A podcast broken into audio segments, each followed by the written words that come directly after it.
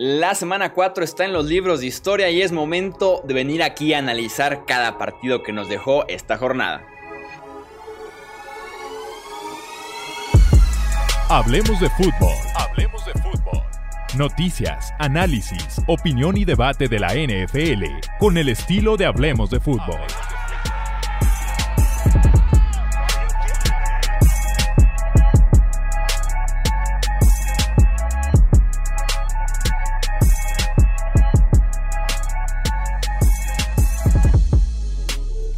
Amigos? ¿Cómo están? Bienvenidos a un episodio más del podcast Hablemos de Fútbol. Yo soy Jesús Sánchez y es un placer que nos acompañen para hablar justamente de este domingo y doble cartelera del lunes por la noche en la NFL de la cuarta jornada ya de la campaña. Bienvenidos como siempre el buen Tony Álvarez y también Alex Romo. ¿Cómo están amigos? ¿Qué tal Chuy? Muy bien, muchas gracias. Igualmente, saludos a, ambos. Ya los, extrañé en la última edición, pero ya, ya aquí estamos de, regreso con ustedes porque hubo juegos muy interesantes este fin de semana en la NFL. Sí, hay mucho de qué platicar, partidos eh, cerraditos prácticamente en toda la liga. Empezamos justamente por uno de los mejores que fue el Tampa Bay en contra de Los Ángeles, enfrentando al titular más joven de la NFL con Justin Herbert, con el más viejo en la posición de quarterback que es Tom Brady. Triunfo 38 a 31 de los Buccaneers frente a los Chargers, que también vinieron de atrás eh, una desventaja de 17 puntos con todo y un pick six de Brady. Y a partir de ahí el quarterback de los Bucks explotó. Se aplicó con cinco pases de touchdown a cinco wide receivers diferentes. ¿Cómo viste este partido, Tony, la derrota de los Chargers? Eh, eh, mucha gente me ha acusado de traidor eh, porque, bueno, ustedes que nos han escuchado y ustedes también lo saben, eh, Chuy y Alex, pues yo soy Die Hard Charger fan, pero también estoy consciente de la situación actual de la organización, del equipo, eh, la controversia que hay con el mariscal de campo, porque si bien Herbert es el futuro y ha jugado lo suficientemente bien como para decir que ok, que se mantenga y que aprenda, eh, pues Anthony Lynn sigue teniendo en mente, ¿no? Que cuando Tyrod Taylor esté sano, pues lo va a poner a jugar y su argumento va a ser que no han ganado con Herbert. Estoy casi seguro que vamos a escuchar algo así de su boca. Sin embargo, con la ventaja de 17 puntos de los Chargers, sí tengo que admitir que lo primero que pensé fue, esto tiene etiqueta de comeback de Tom Brady.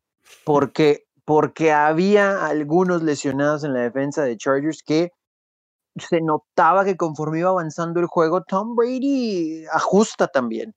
Eh, no por nada tiene tantos anillos de Super Bowl y el staff de coaches de Tampa Bay es muy bueno. Entonces, se notaba como si bien no lograba completar sus pases en el primer cuarto y en el segundo, sí identificaba poco a poco, pues ahora sí que eh, las carencias de la defensa de Chargers por las lesiones que tuvieron. Y, bueno, la ofensiva, si bien la lesión de Eckler eh, pegó, Herbert de todos modos encontró receptores que también por lesión, por ejemplo, de Mike Williams, eh, otros ahí salieron ¿no? Al, quite y lo hicieron bastante bien tomando en cuenta la situación. Con eso dicho, creo que lo que podemos rescatar es el, el juego de Herbert, que sigue progresando, avanzando, ha corregido ciertos detallitos de los primeros encuentros en los que estuvo de titular. Igual hay cosas por pulir, sin embargo, creo que aquí la storyline no es Chargers dejó escapar ventaja y pierden en Tampa Bay, es el regreso de Tom Brady y compañía, porque esto le da confianza a este equipo. Y ya analizaremos más adelante el encuentro de Nueva Orleans, pero al menos ahorita se ve un poquito más sólida la ofensiva de Tampa Bay en los ajustes que ha hecho semana a semana y me recuerda mucho, muchachos, a cuando Peyton Manning llegó a Denver. ¿Cómo le costó trabajo el primer mes de temporada con nuevo staff de coaches y jugadores adaptarse? Pero curioso, fue un regreso en contra de los Chargers el que le dio la vuelta a esa temporada y me parece que aquí con Tom Brady, inclusive con un mejor récord llegando esta semana, eh, otra vez un regreso en contra de los Chargers, creo que puede ser el detonante para que se encamine a ser una ofensiva explosiva la de Tampa Bay. Y fíjate que eso que dices es muy cierto, de que los, eh, o sea, de que la historia no se cuenta como que los Chargers dejaron ir el liderato, sino el comeback de Brady. Y realmente, eh, desde mi punto de vista, siento yo que sí fue un poco más de culpa de los Chargers, en especial de, de Joshua Kelly, de no poder, o sea, de, de, no proteger el balón en un momento tan crucial como lo era para cerrar la primera mitad, que yo creo que, o sea, en esos momentos lo que debes de ver como jugador es la seguridad del balón antes que todo, sobre todo si vas ganando 24-7 y realmente te está saliendo todo bien, lo que menos quieres es darles la oportunidad de tener un chispazo. Y fue exactamente lo que hizo. Entonces, les entregó el balón, anotaron rápido a pesar de que no estaban en ritmo, porque pues, en qué yarda estaban 25, 30, no, no les costó nada y después en la segunda mitad se trajeron todo, todo el ritmo que traían y eso fue la diferencia. Esa jugada cambió el partido entero desde mi punto de vista. Y hablando de Brady, siento yo que está jugando mucho más profundo de lo que lo estaba haciendo en Nueva Inglaterra y eso me está gustando. Lo que no me gusta es el sistema de Arians que, pueda ser tan confuso en cuanto a las trayectorias, etcétera, porque ya se ha visto perjudicado en, en distintas ocasiones por eso. Sí, muchísimo más vertical, pero se ha visto en general bien. Creo que este partido de 300 o más yardas y 5 touchdowns no se lo veíamos a Brady en Inglaterra desde el campeonato de la americana en Kansas City, ¿no? Aquel tiroteo entre Chiefs y Pats porque se ha visto vertical y se ha visto en general bien, con todo y que en este partido estaba sin Chris Godwin eh, pierde a OJ Howard por una lesión que lo deja fuera ya el resto del año. Eh, Mike Evans prácticamente sin un tobillo. Scotty Miller también lastimado. Entonces, a pesar de tanta lesión, sin Leonard Fournette incluso, a pesar de tanta lesión, eh, Brady se la arregla para tener un muy buen partido, para regresar a, Tampa Bay al encuentro y llevarse el triunfo y le ha quedado bien la ofensiva vertical. Uno de los temas más sonados del offseason fue quién se adapta a quién, ¿no? Brady al sistema largo de Bruce Arians o Arians a ser un poco más corto en sus lecturas y en el desarrollo de sus jugadas. Y al final de cuentas, creo que ha sido más Brady a Arians. Pero se ha visto bien Brady. Le sobra el brazo para la ofensiva.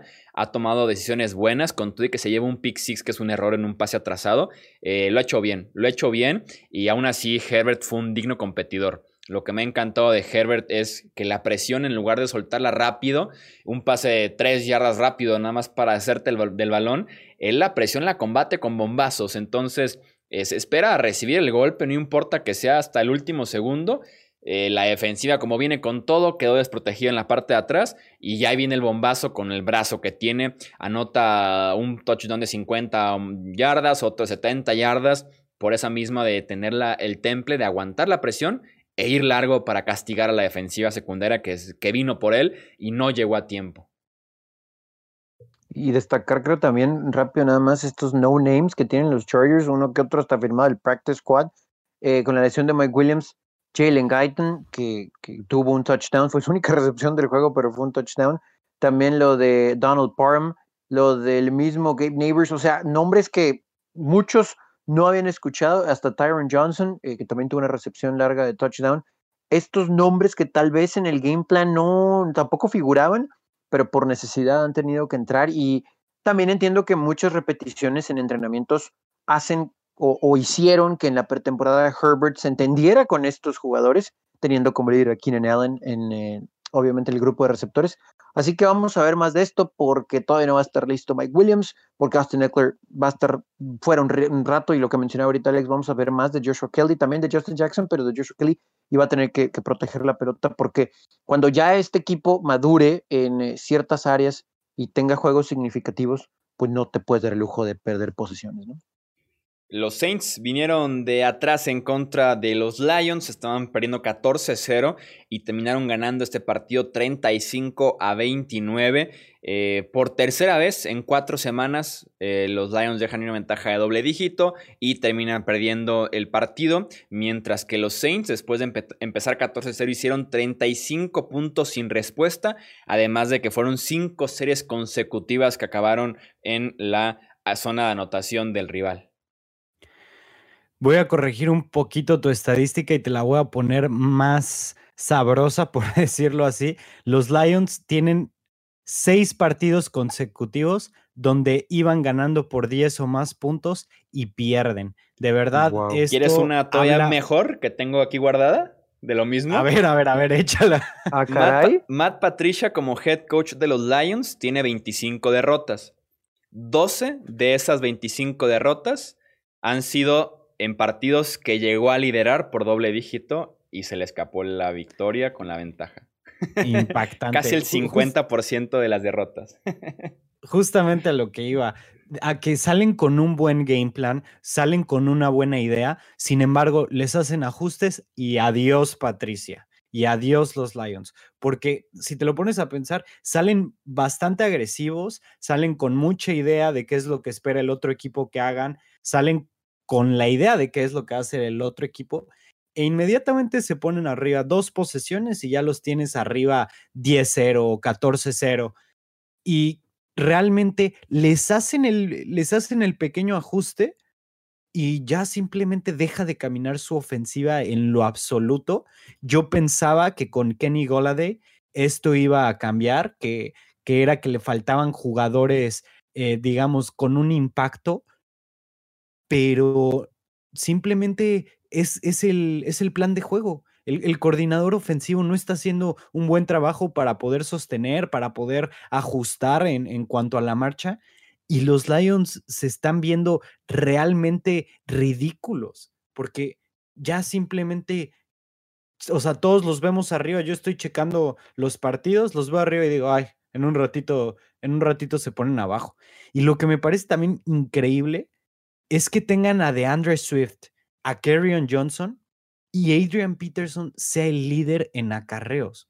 O sea, ¿cómo te puedes recargar en un jugador tan viejo como Adrian Peterson, que tiene absolutamente todo mi respeto, pero en un jugador de esa edad, en una posición tan eh, demandante como lo es running back, y que tu líder de acarreos sea Adrian Peterson y no el rookie que tomaste este draft o el jugador que tomaste hace un par de drafts que realmente prometía. Fue el primer, eh, el primer corredor, no sé cuánto tiempo en tener un partido de 100 yardas o más.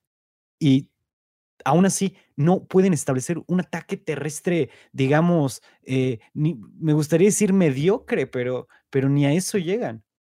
Y porque está jugando mejor Peterson, ¿eh? Yo hace como dos, tres semanas me acuerdo que le tiraba, creo que en el podcast de Fantasy sobre todo, Kerryon Johnson y de Andre Swift, ¿cómo es posible que pierdan la chamba contra un corredor de 35 años que lo está haciendo mejor? Y fueron con la mano caliente. Es insostenible el hecho de que Peterson sea titular en 2020, pero ahí es crítica muy fuerte a Johnson y a Swift. Sí, definitivamente. Pero también los Lions, o sea, también el, el coacheo no está dejando que agarren nada de ritmo. Ahí también es bastante preocupante. O sea, un corredor novato pues, por sin pretemporada, por supuesto que le va a costar agarrar el ritmo, la velocidad del NFL. Y, yo le agrego a todo eso que están comentando y le desaviento otra estadística.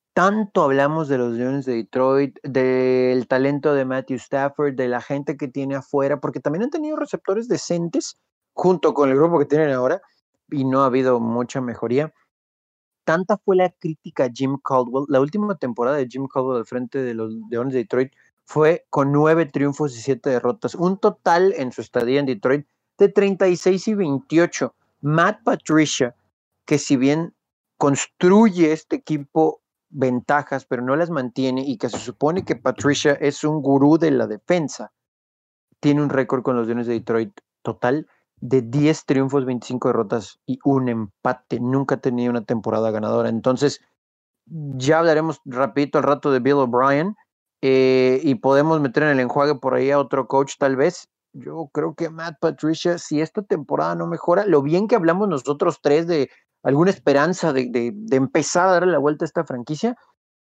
híjole, yo también creo que pasa más por el cocheo eh, y por lo mental, ¿no? Que a veces eso termina en la mala ejecución, ya sea al lado defensivo o al ofensivo. Sí, no tarda en irse Patricia. ¿eh?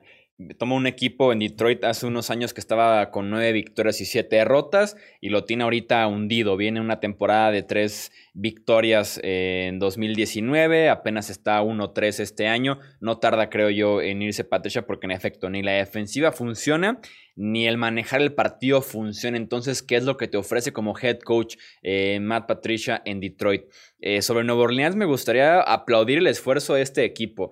Llegan a este partido con seis titulares lesionados, incluyendo a Michael Thomas, Marshall Lattimore, Janoris Jenkins, titulares importantes en ambos costados del ovoide.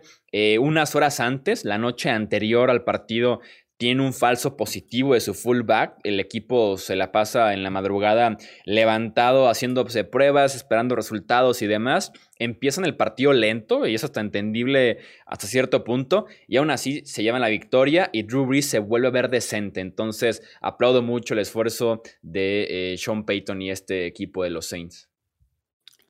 Así es, palomita para ellos. Eh, sin embargo, me sigue preocupando eh, la profundidad con la que puede lanzar Drew Brees y especialmente que no lo veo tan seguro. Tal vez este partido fue un poco mejor, pero realmente contra una defensiva bastante rara, diría yo, que es la de, que es la de los Lions, por, por el hecho de el tipo de jugadores que tiene, siento yo que no están haciendo el impacto que deberían, pero al mismo tiempo no es mala como tal. E-, es, es raro de explicar lo que veo en, en la defensiva de Detroit, pero eh, los Saints esta, esta semana aprovecharon más a Latavius Murray, le dieron eh, el balón bastante también a Camara y entre esos dos jugadores fueron los que finiquitaron a los Lions. Entonces, eh, si les funciona eso, muy bien por los Saints y podrán continuar así. Hablemos de una vez de Bill O'Brien, el coach que justamente mencionabas, Tony, los Vikings que ganaron 31-23 en Houston, Dalvin Cook un partidazo, casi 140 yardas y dos touchdowns, Houston está 0-4 y Bill O'Brien está fuera de los Houston Texans, Tony. Sí, yo, yo aquí esto de, los Tejanos digo, pobres, ¿no? O sea, platicamos aquí que iba a ser una temporada muy larga, yo los tengo en, en el fondo del sur eh, y, tristemente no es un equipo que no tiene línea ofensiva, es un equipo que no tiene secundaria, que no hay mucho talento alrededor de Sean Watson, que hay muchos receptores conocidos, pero que todos son complementos, no son unos.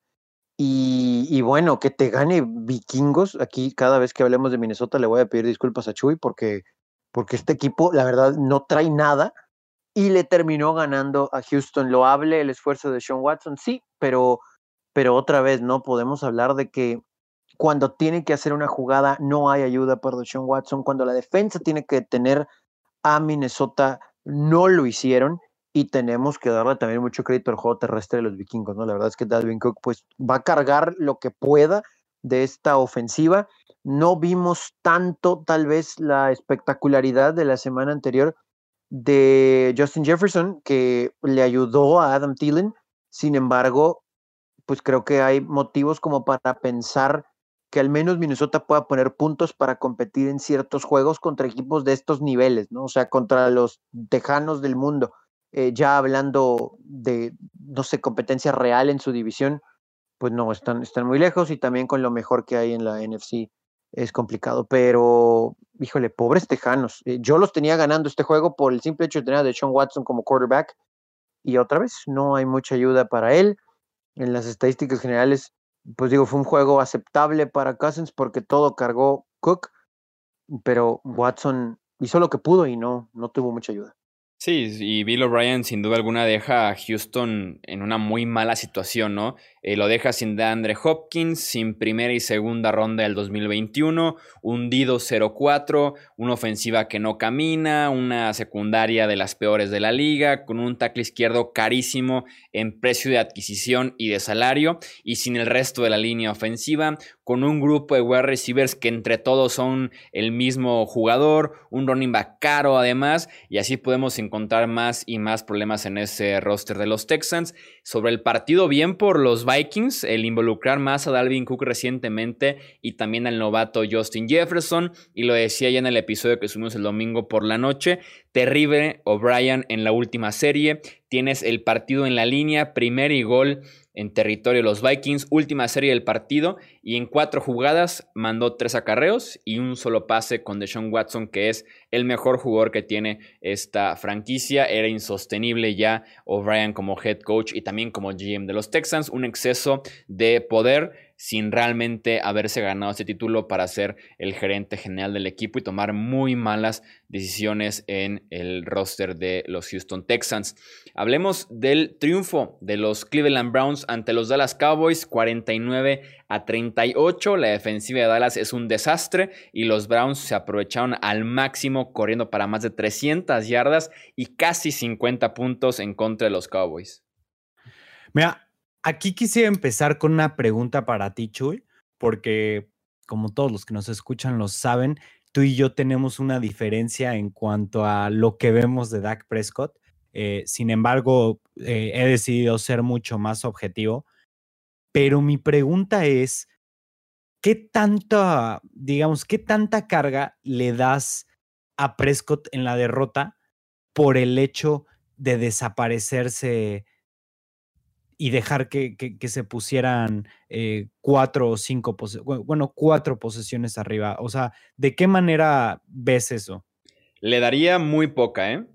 Y Prescott tenía este partido ganado en el primer cuarto, 14 a 7 le, lo ganaban después de dos pases de touchdown en dos muy buenas series eh, ofensivas, le daría muy poca. El partido se les descontrola porque provocan un fumble de Prescott porque su línea ofensiva es tal vez de las peores de la NFL. Y después en la siguiente serie, fumble de Ezekiel Elliott. Y ahí tienes a Dallas de ganarlo 14-7 a perderlo 28-14, por ejemplo. Se les descontrola un drive, por ejemplo, despejan. Eh, Cleveland hace un gol de campo 31-14 y tienen la siguiente serie del tercer cuarto 38-14. ¿Me explico? O sea, se les fue de las manos muy rápido el partido a los Cowboys por dos fumbles y un despeje. Porque por ahí la situación no se, no se acomodó muy bien y tienen, creo yo, la peor defensiva hoy por hoy de la NFL. Estoy de acuerdo en lo que dices de, la defensiva y también entiendo que hay muchas veces situacional, pero creo yo que ya, ya es tan, eh, digamos, ya, ya pasó varias veces esta temporada lo mismo, de que se les ponen bastante arriba y que la ofensiva no le da un respiro a la defensa, también por ahí. Porque también, o sea, por ejemplo, para el comeback, si lo hubiera sacado, todos hubiéramos dicho, wow, Prescott, ¿sabes? Pero al final de cuentas, la defensiva, eh, como lo hizo con Atlanta, hubiera detenido en tres o cuatro ocasiones eh, seguidas, así como lo estaba haciendo, como lo estaba haciendo esta, en este partido y al final de cuentas les terminaron eh, sacando con una jugada eh, por afuera. Pero eh, yo creo que... no llevaría el análisis a Dak Prescott en este partido, ¿eh? El análisis pues tiene que ser con la defensiva de los Cowboys 100%. Y, o, tal vez con la identidad de los Browns, creo yo que Prescott ni bien ni mal es un partido normal, que por situaciones se le sale de las manos por completo la ofensiva de los Cowboys, pero esto es más bien de la defensiva o de la ofensiva de los Browns. No, tiene, no todo tiene que ser alrededor de Dak Prescott. No, definitivamente no. O sea, eh, también obviamente creo yo que está, eh, no está de más o más bien es más relevante hablar, eh, por ejemplo, de lo que platicamos en la previa que era de que los Browns se debían enfocar en, su ataque terrestre y así lo hicieron. Tuvieron 307 yardas. Creo que la defensa de Dallas eh, no había permitido tal número en la historia. Pero también quería hablar eh, de eso porque no sé cómo llamar a, esos, a, esa cantidad de puntos que te pone Dak Prescott en fantasy, que realmente la defensa ya ni intente detenerte por el, por el tamaño tan grande de gap que hay entre los dos entre los dos equipos, que realmente si te das cuenta la defensa ya no está jugando agresiva, ya, ya te está dejando tomar 10, 8 eh, yardas por pase. Pero, eh, pues bueno, volviendo al análisis, la defensiva de Cowboys necesita un líder en esa secundaria y ya no pueden jugarle a que no quieren a Earl Thomas. O sea, ya es una necesidad urgente porque necesitan a alguien que pueda darle un chispazo a esa defensiva. Y teniendo a Earl Thomas disponible y queriendo jugar para los Cowboys, creo yo que se merece una oportunidad. Sobre todo como está la defensa de Dallas, ¿no? O sea, no puede estar peor. Entonces, pues trae a lo mejor que está disponible en la agencia libre, que es obviamente Earl Thomas.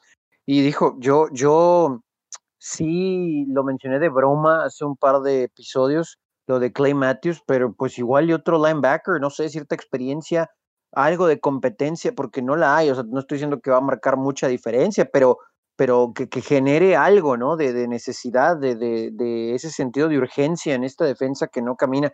Pero sí es muy fácil creo en esta ocasión decir que la defensa de Dallas apesta, porque es una realidad, pero sí, sí coincido con lo que menciona Alex, en que hay momentos en el que no es aceptable que tu líder no pueda tener esa capacidad, entiendo que no juega solo, pero esa capacidad de, de, hacer que tu equipo, no voy a decir que regrese, porque regresaron más allá de que estaba jugando soft Cleveland, ¿no? En, en la defensa, mucho prevent con una ventaja muy abultada y cuando medio se cerró, pues lograron mandarle el juego otra vez a la congeladora.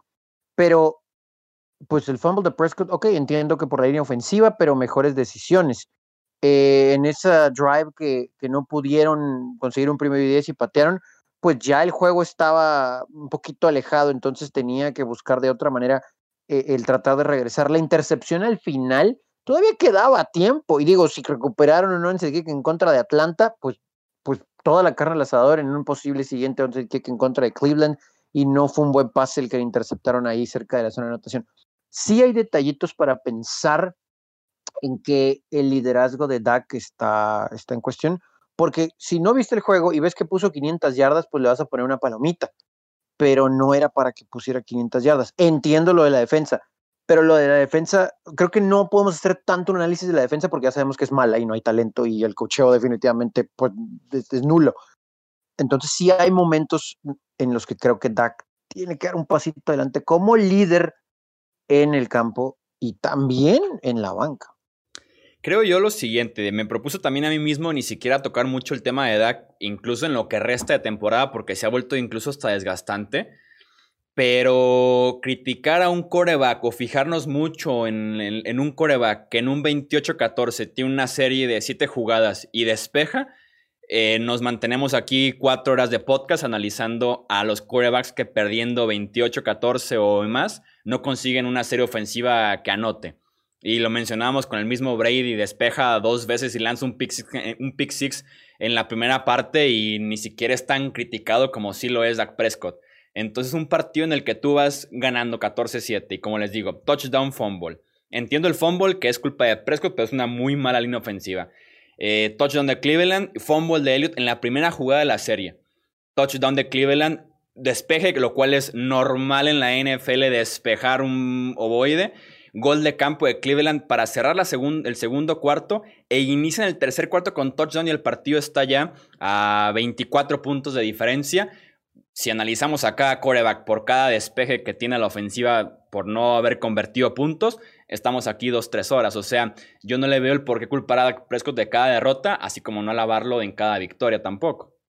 No, sí, las estadísticas no. están infladísimas, o sea, están infladísimas sí. porque tiene que venir de atrás 30 puntos, ya sí. sea porque su ofensiva se mete en ese problema, porque la defensiva también lo mete ahí. Contra los Falcons son tres fumbles seguidos de los corredores que los ponen en esa situación, entonces es como balancear un poquito las cosas y no se puede, yo creo, creo yo, criticar a un quarterback porque despeja, perdiendo por dos posesiones cuando creo yo que cualquier otro quarterback que lo veas ahorita en el marcador, fuera de Drew Brees que anota como cinco touchdowns consecutivos, todo mundo despeja en la NFL. No veo por qué culpar a Dak Prescott porque no consiguió un primero y diez en una serie ofensiva que iba perdiendo por 14 puntos.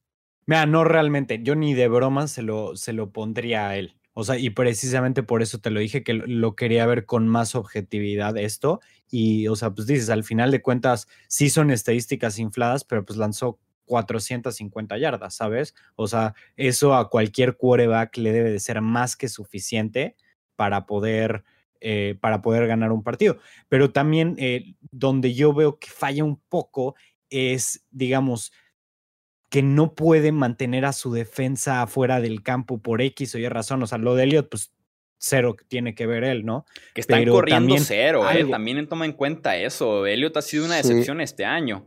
¿Y qué, sí, y pregúntame, yo lo tengo en el fantasy. ¿Y quién sí, te sí, puede mantener la defensiva en, el, en la banca? Pues el corredor, un poquito de juego terrestre. Y Elliot ha corrido cero. También porque la línea ha sido muy mala, lo entiendo. Pero ha sido decepcionante el corredor de, de Dallas.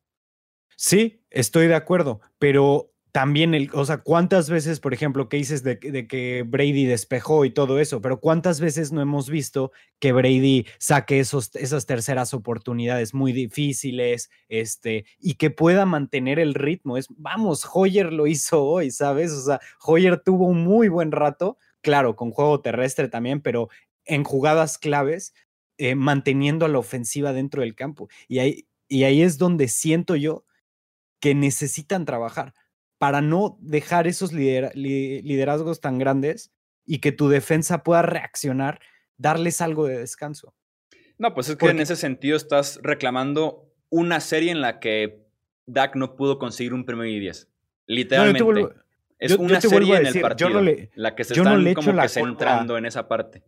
Yo no le echo la culpa a Dak. Yo de lo que quería hablar realmente era de ver su perspectiva en cuanto a eso porque, mira, como lo dices, fumble de Dak, o sea, que puedes decir fue mala decisión, luego lo de Elliot, que ahí no tiene nada que ver, pero también después, eh, después de dos posesiones, digamos, donde vas para abajo, pues también otra vez dar otro paso hacia atrás en lugar de dar un bounce back, pero no lo culpo en lo absoluto, solamente quería ver si yo era el único que veía que sus estadísticas están infladísimas este año por la cantidad de tiempo que pasan abajo. Ah, sí, están El margen de error es mínimo, ¿no? El margen de error para la ofensiva de Dallas es ya cero. O sea, con esa defensa, tristemente ya están obligados a no equivocarse, ¿no? O sea, ya no te puedes equivocar, ya no puedes darle la pelota al rival en cuarta y uno, dos, tres, cuatro, pues te la vas a tener que jugar porque mientras no tengas a otras personas que te puedan ayudar ahí, híjole, va a batallar mucho Dallas el resto de la temporada. O sea, vemos la división este, ya sabemos que es mala, pero no pues puedes darte el lujo de no tener la pelota. ¿no? Pero sí, 100%. o sea, si, si, hablamos de Dak, tenemos que hablar del juego terrestre de Dallas. O sea, sí, el juego terrestre de Dallas esta temporada eh, ha sido basura, basura. La seguridad con la pelota es terrible. Eso es algo que no teníamos en mente, ¿no? La verdad, que, que fuera a ser talón de Aquiles ahora resulta en esta ofensiva. Y el ejemplo perfecto es el que acaba de dar Romo de Brian Hoyer, que lo mencionabas. Brian Hoyer que tiene dos despejes el día, el día de hoy, un fumble, una intercepción, un gol de campo que nunca patearon y su defensiva lo tiene perdiendo nada más por tres puntos. Dak Prescott tiene un fumble, un despeje y su defensiva lo tiene perdiendo por, por 24 puntos. Sí, claro. o sea, la, defensa, la defensa es lo peor. O sea, yo creo que los Cowboys no tenían una defensiva tan mala desde la de Rob Ryan hace unos años y me atrevería a decir que esta es hasta peor. O sea, no he visto los trends en cuanto a yardas, pero recuerdo muy bien que esa defensiva eh, fue la peor en la historia en yardas permitidas y probablemente esta vaya para allá, porque el juego pasado los Seahawks también les, les hicieron una cantidad espeluznante de yardas y sobre todo por aire. Y ahora esta semana salen y te corren 307 yardas. O sea, no, no entiendo cómo es posible que esa defensa sea tan mala. O sea, contrataron a Everson Griffin, a Don Tari Poe, a Aldon Smith y tiene un jugador en esa línea defensiva al que le pagan 20 millones de dólares o muy cercano a ese número por año y no puedes poner presión, no puedes detener el juego terrestre. O sea, definitivamente dejar ir a Rod Marinelli fue la peor decisión que pudieron haber tomado los Cowboys esta, esta pretemporada. Sí, la han pasado muy mal y sin duda es la peor defensiva de la NFL y no van a llegar a ningún lado. Eh, defendiendo de esa manera, que también ha sido un calendario complicado en ofensivas que han enfrentado, se viene un calendario un poco más fácil, viene ya los partidos divisionales, que ahí va, se va a definir quién es realmente el mejor equipo de este desastroso este de la conferencia nacional que tiene a Filadelfia como líder después de apenas ganar su primer partido en la semana eh, número 4. Vámonos pues rápido con el resto de los encuentros. Los Chiefs vencieron 26 a 10 a los Patriots en un partido desastroso para el New England sin Cam Newton que estaba en la lista de reserva por COVID-19. Brian Hoyer inicia el partido, después va a la banca y lo termina Jared Stephen. Fíjate que en este partido yo vi cosas más positivas para Nueva Inglaterra que para Kansas City, por muy raro que eso suene y, después de lo que dijiste de tantos errores, sí, pero hay que tomar en cuenta que New England estaba jugando con su segundo quarterback y después con el tercer quarterback. Y aún así, el resultado no habla nada de lo que fue el partido. Terminando la primera mitad, el marcador se debió haber ido 6 a 6. Un error de Brian Hoyer les costó esos tres puntos y más tarde en, la, en el tercer cuarto les costó otros tres puntos que simplemente no se deshiciera del balón. Entonces, estás hablando de que este juego con Cam Newton hubiera sido una historia completamente distinta. Si estos dos equipos se enfrentan en playoffs, que, o sea, que va a ser muy distinto todas las circunstancias, los equipos se van a encontrar en mejor posición defensiva, eh, probablemente en ofensiva también, pero a lo que voy con esto es de que si Cam Newton juega como lo ha estado haciendo contra un equipo como los Chiefs de hoy, que realmente fueron bastante, que fueron bastante detenidos en todo el partido, que, que Bill Belichick le jugó perfecto a Patrick Mahomes, yo siento que puede ser un partido muy interesante y que con Cam es probable que la balanza se incline hacia New England. Sí, el, el game plan ¿no? también de Nueva Inglaterra fue por lo que tenían en la posición de mariscal de campo disponible, ¿no? Pero la defensa de Inglaterra palomita porque contuvieron lo suficiente a Mahomes y compañía y con otro mariscal de campo si hubiera sido diferente. Y me preocupa un poco que tarden en entrar en ritmo la ofensiva de Kansas City, pero bueno, sabemos que pueden prender el switch así de rápido. Sí, es la segunda vez que le pasa en tres semanas contra los Chargers, contra los Pats. Y si bien estos dos equipos saben jugarle a, Patrick Mahomes, eso está más que comprado desde que empezó eh, con los partidos como titular de los Chiefs, sí preocupa un poco que no ha iniciado del todo bien en los, partidos Patrick Mahomes fuera del partido en contra de los Ravens eh, de la semana pasada. Al final de cuentas van a estar bien, porque esa ofensiva, como dice, se prende rápido, se prende cuando ellos quieren y de los Pats y sus quarterbacks, se supone que Hoyer entra, entra, al campo por la experiencia, por el conocimiento del juego, y cero se vio ese aspecto en la zona roja en este partido.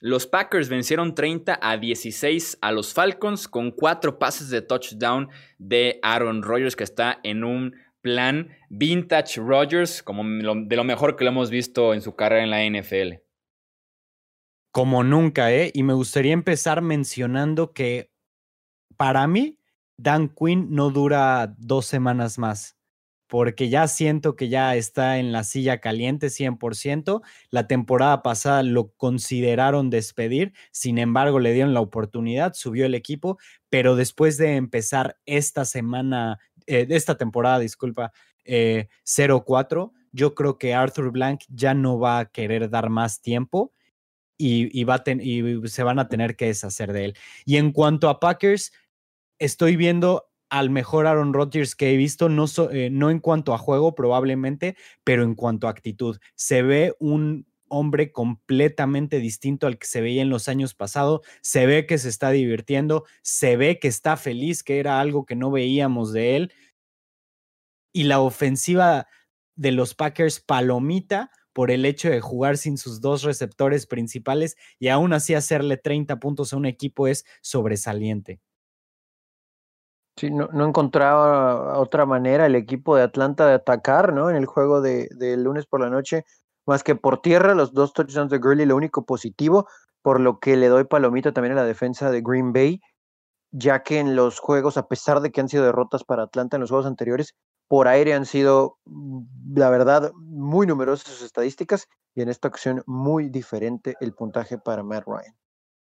Sí, claro, este equipo de Green Bay que para mí es el mejor equipo de la NFC, incluso por encima de los Seattle Seahawks. Y sobre Dan Quinn, yo no sé si sobrevive esta misma semana, ¿eh?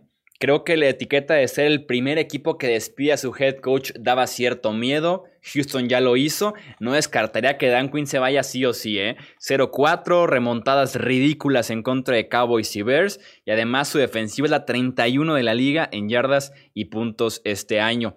Los Seahawks sufrieron pero salieron de Miami con el triunfo 31-23 ante los Dolphins. Russell Wilson pasó para 360 yardas y dos touchdowns y Chris Carson también anotó en un par de ocasiones. No, nada más para, para decir rápido, eso es la segunda vez apenas en la historia de la franquicia que empiezan 4-0.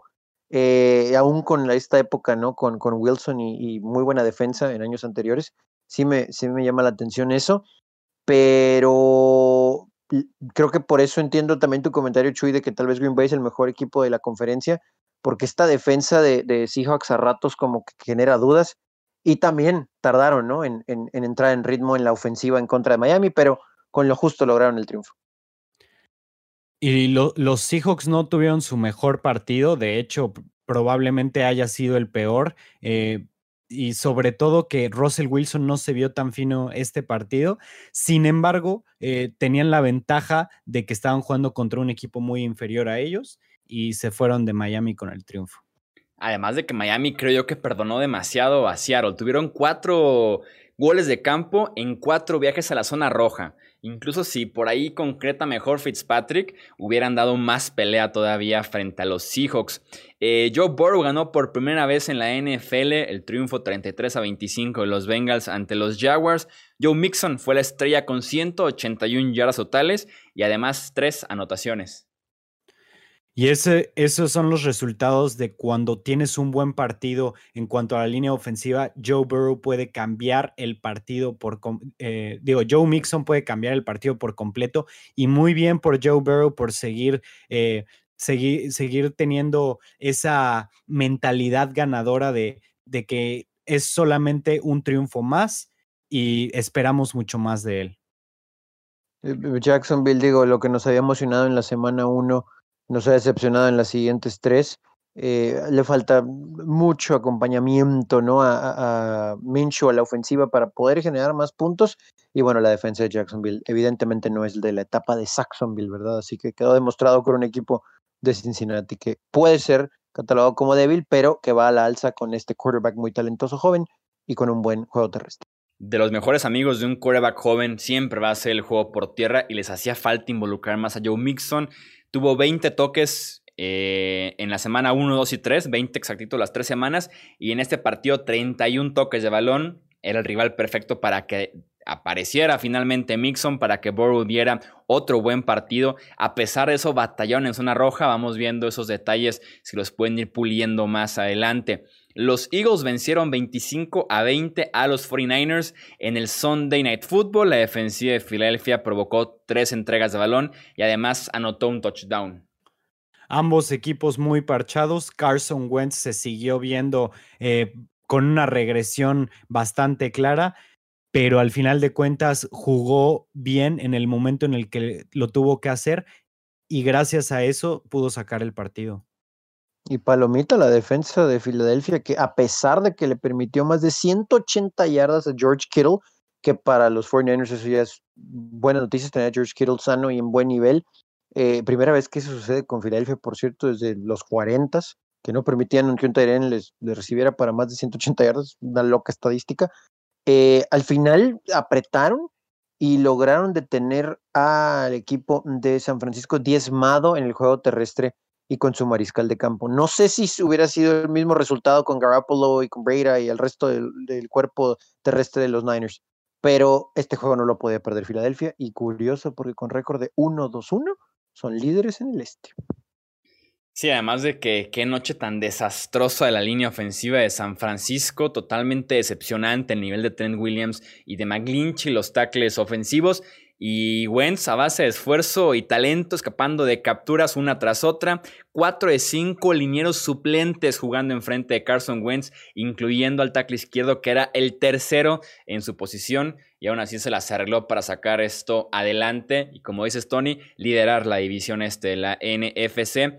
Arizona fue sorprendido otra vez, ahora por los Panthers, cayendo 31 a 21.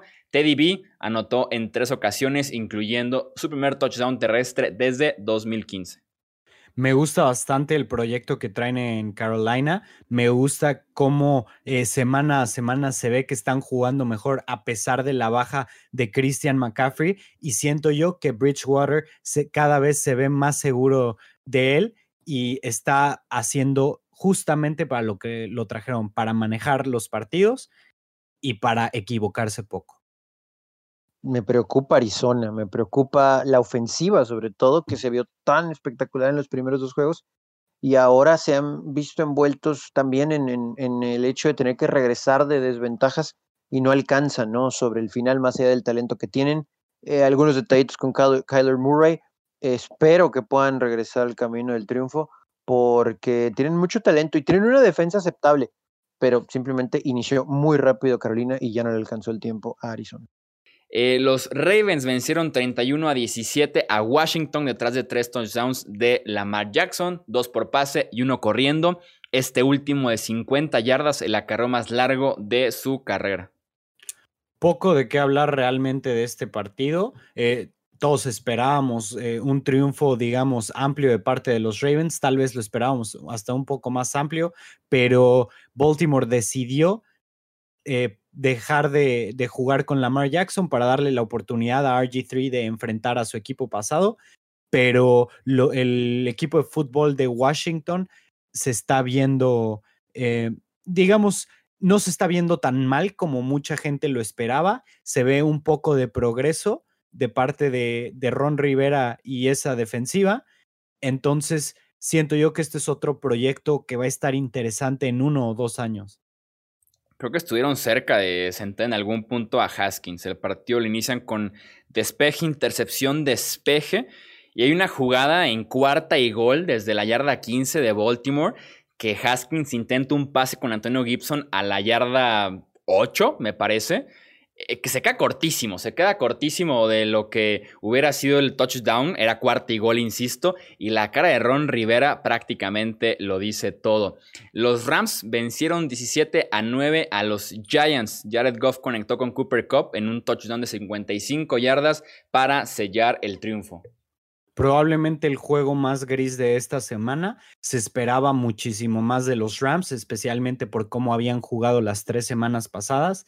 Y probablemente haya sido el hecho de que se lo tomaron a la ligera, pero a pesar de ser un resultado que favorece a los Rams ampliamente, a mí se, bueno, ni siquiera ampliamente, por ocho puntos, a mí se me hace que es algo preocupante que en casa no puedas ganar con autoridad contra un equipo como los Giants. No sé si fue un poquito la resaca del casi regreso en contra de Buffalo, pero yo también esperaba que respondieran diferente, ¿no? Ellos lo van a ver como una palomita porque ganaron, pero después del momentum sobre el final del juego en contra de Buffalo y la forma en que terminas perdiendo, yo esperaba que mandaran un mensaje de, hey, aquí estamos de regreso en contra de un débil equipo de Nueva York. Y resulta que en los últimos minutos los Giants tuvieron dos posiciones para casi acercarse para empatar, ¿no? Entonces hay mucho que corregir del lado ofensivo de los Rams para la siguiente semana sufrieron con la línea defensiva de los Giants en pase y también en los acarreos. Daniel Jones empieza a, generar bastante dudas, ¿eh? ¿eh? su etiqueta de primera ronda lo mantendrá, pero es muy pobre su producción este año. Cero touchdowns, tres intercepciones y dos fumbles en las últimas tres semanas para los gigantes. Los Bills continúan invictos tras vencer 30 a 23 a los Raiders. Josh Allen anotó en tres ocasiones y Buffalo está 4-0 por primera vez desde 2008. Parece ser que los Bills son de adeveras porque simplemente no quitan el pie del acelerador. Eh, platicamos que en las semanas pasadas habían agarrado un liderato y que lo habían dejado ir. Esta semana eh, estuvo eh, digamos, distinto por el hecho de que jamás se fueron por un margen amplio, pero cuando tuvieron que responder para acabar el partido, lo hicieron. Y esto se me hace que Buffalo tiene uno de los mejores equipos en la conferencia americana y que se pueden empezar a ver, vamos, eh, digamos, después de la siguiente semana o, o en dos semanas cuando jueguen contra Kansas City, se podrían ver hasta como un equipo contendiente. Yo me voy a ver exigente con Josh Allen. Yo sí soy fan de Josh Allen. Creo que es el mejor quarterback de su clase en ese draft. Lo, lo dije en su momento, lo vi jugar en Wyoming y sigo pensando que es el mejor de esa clase. Sin embargo, hay detalles, ¿no? En los primeros tres juegos hubo detalles y aquí otra vez. Era un juego que la defensa de Buffalo dominó lo suficiente para darle la oportunidad a la ofensiva de destrozar a los Raiders y no lo hizo. Hay una serie en la que Josh Allen toma un sack en lugar de lanzar la pelota hacia afuera. Y hay otra serie en la que simplemente se sienta en la bola. y era para poner puntos, para de verdad mandarle el juego a la congeladora y no sucedió. Los, los perdón, Bills tuvieron que haber destrozado a los Raiders que otra vez dan un paso hacia atrás. Y por más que podemos hablar de los buenos números de Carr en lo que va de la temporada, igual, igual, no, no da el siguiente paso en su carrera como para ser considerado un quarterback estable con esta organización. Seis años, ¿eh? Seis años ya como titular en este equipo de Raiders y solamente una aparición de postemporada. La defensiva de Buffalo finalmente apareció. El partido estaba bien apretado para los Bills, ganando apenas por un punto 17 a 16. La ofensiva hace touchdown. En la siguiente serie, fumble provocado por Josh Norman. Touchdown de los Bills, se separan 30 a 16. La defensiva detiene a Las Vegas en cuarta oportunidad. La ofensiva de los Bills despeja y cuando parecía que por ahí se podía volver a meter al partido los Raiders, Fumble provocado por Quinton Jefferson. Esta es la defensiva que quería ver de parte de los Buffalo Bills. Y para cerrar, último partido de la jornada, la defensiva de los Colts sigue intratable y esta vez guió a su equipo a la victoria 19-11 ante los Bears. Esperaba más de este partido, especialmente de Nick Foles, que realmente nunca arrancó en este partido. Si, si pudo poner puntos fue por el simple hecho de que el juego ya estaba eh, si no inganable, ya estaba muy lejos y ya la, la defensiva empezó a ceder más. Sin embargo, se esperaba mucho más de que Nick Foles pudiera hacer algo. Y en cuanto a los Colts, como tú lo dijiste, Chuy, una defensiva intratable a pesar de la baja de Malik Hooker. Sí, dominante, dominante los Colts a la defensiva. A mí lo que me preocupa un poquito es la ofensiva. No hemos visto un parámetro real para medir a este equipo en ese lado del ovoide y mm, hubo muchas jugadas en las que el timing entre Rivers y sus receptores estaba muy, muy off. 16 de 29 para 190 yardas. Entiendo que tampoco hubo una exigencia de Chicago como para que esta ofensiva se apurara para conseguir más puntos, pero esa es exactamente mi, mi, ahora sí que mi cuestión. Cuando le toque jugar contra un equipo poderoso ofensivamente, no sé si le alcance a los Colts. La defensa es muy, muy, muy buena, pero el ritmo hasta ahora, el timing con los receptores y Rivers en este juego no se vio muy bien y no, no es parámetro Minnesota ni, ni Jets tampoco. Sí, estoy de acuerdo en esa parte de la ofensiva de Indianapolis. Sobre todo sufren mucho en zona roja. Eh, Rivers no tiene ni fuerza ni velocidad en sus pases y ni se diga movilidad. Eso nunca lo ha tenido. Y esos tres factores si comparamos con ofensiva, no sé, de Chiefs, de Bills, eh, de Baltimore, las más efectivas en zona roja, tienen justamente eso, ¿no? Buenos brazos para que tengan fuerza y velocidad en pases que son ventanas muy pequeñas y movilidad para agregarle ciertas optativas, un poquito de RPO y tener la defensiva por ahí pensando qué hacer en zona roja en línea de gol. Eso le hace falta a Philip Rivers y eso le ha costado muchísimo a Indianapolis en este inicio de temporada a la ofensiva. Ahí está entonces análisis de los, todos los partidos de esta jornada 4. Eh, Recuerden que el Tennessee en contra de Pittsburgh se fue hasta la semana 7 y tuvieron semana de descanso en esta cuarta jornada. Y ya hablaremos de lo que se viene en la semana 5. Ya saben que jueves por la noche se sube análisis del Thursday Night Football, en esta ocasión de Tampa Bay en contra de Chicago, y la previa con pronóstico de cada uno de los partidos que se vienen en domingo y también el día lunes. Tony y Romo, un fuerte abrazo. Muchas gracias por estar aquí en el podcast. Muchas gracias, Chuy. Ya sabes que como siempre un placer. Tony, igualmente, les mando un abrazo a ambos. Abrazo a ambos, como siempre, muchachos. Un placer estar con ustedes y también con todos los que nos escuchan. Recuerden seguirnos en Twitter, Facebook e Instagram. Nos encuentran como Hablemos de Fútbol. Suscribirse a este podcast y recomendarlo con otros amantes de la NFL. Yo soy Jesús Sánchez y eso es todo por este episodio. Gracias por escuchar el podcast de Hablemos de Fútbol. Para más, no olvides seguirnos en redes sociales y visitar hablemosdefutbol.com.